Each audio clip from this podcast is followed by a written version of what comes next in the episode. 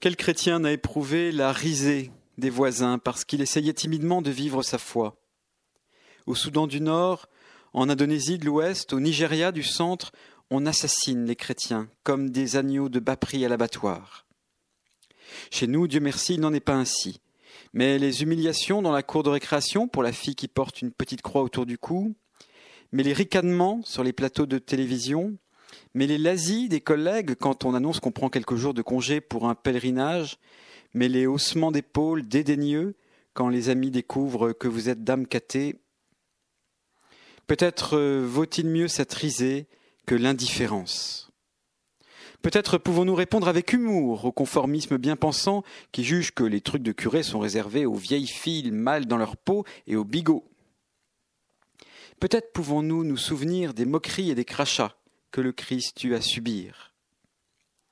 Peut-être pouvons-nous plaindre les voisins qui se gaussent, sûrs de leur supériorité de libres penseurs voltairiens, pourtant bien ringardes. Peut-être devons-nous nous souvenir que les mêmes qui nous pointaient du doigt sont venus nous trouver en cachette pour demander de mettre un cierge à la grotte pour leur fils drogué.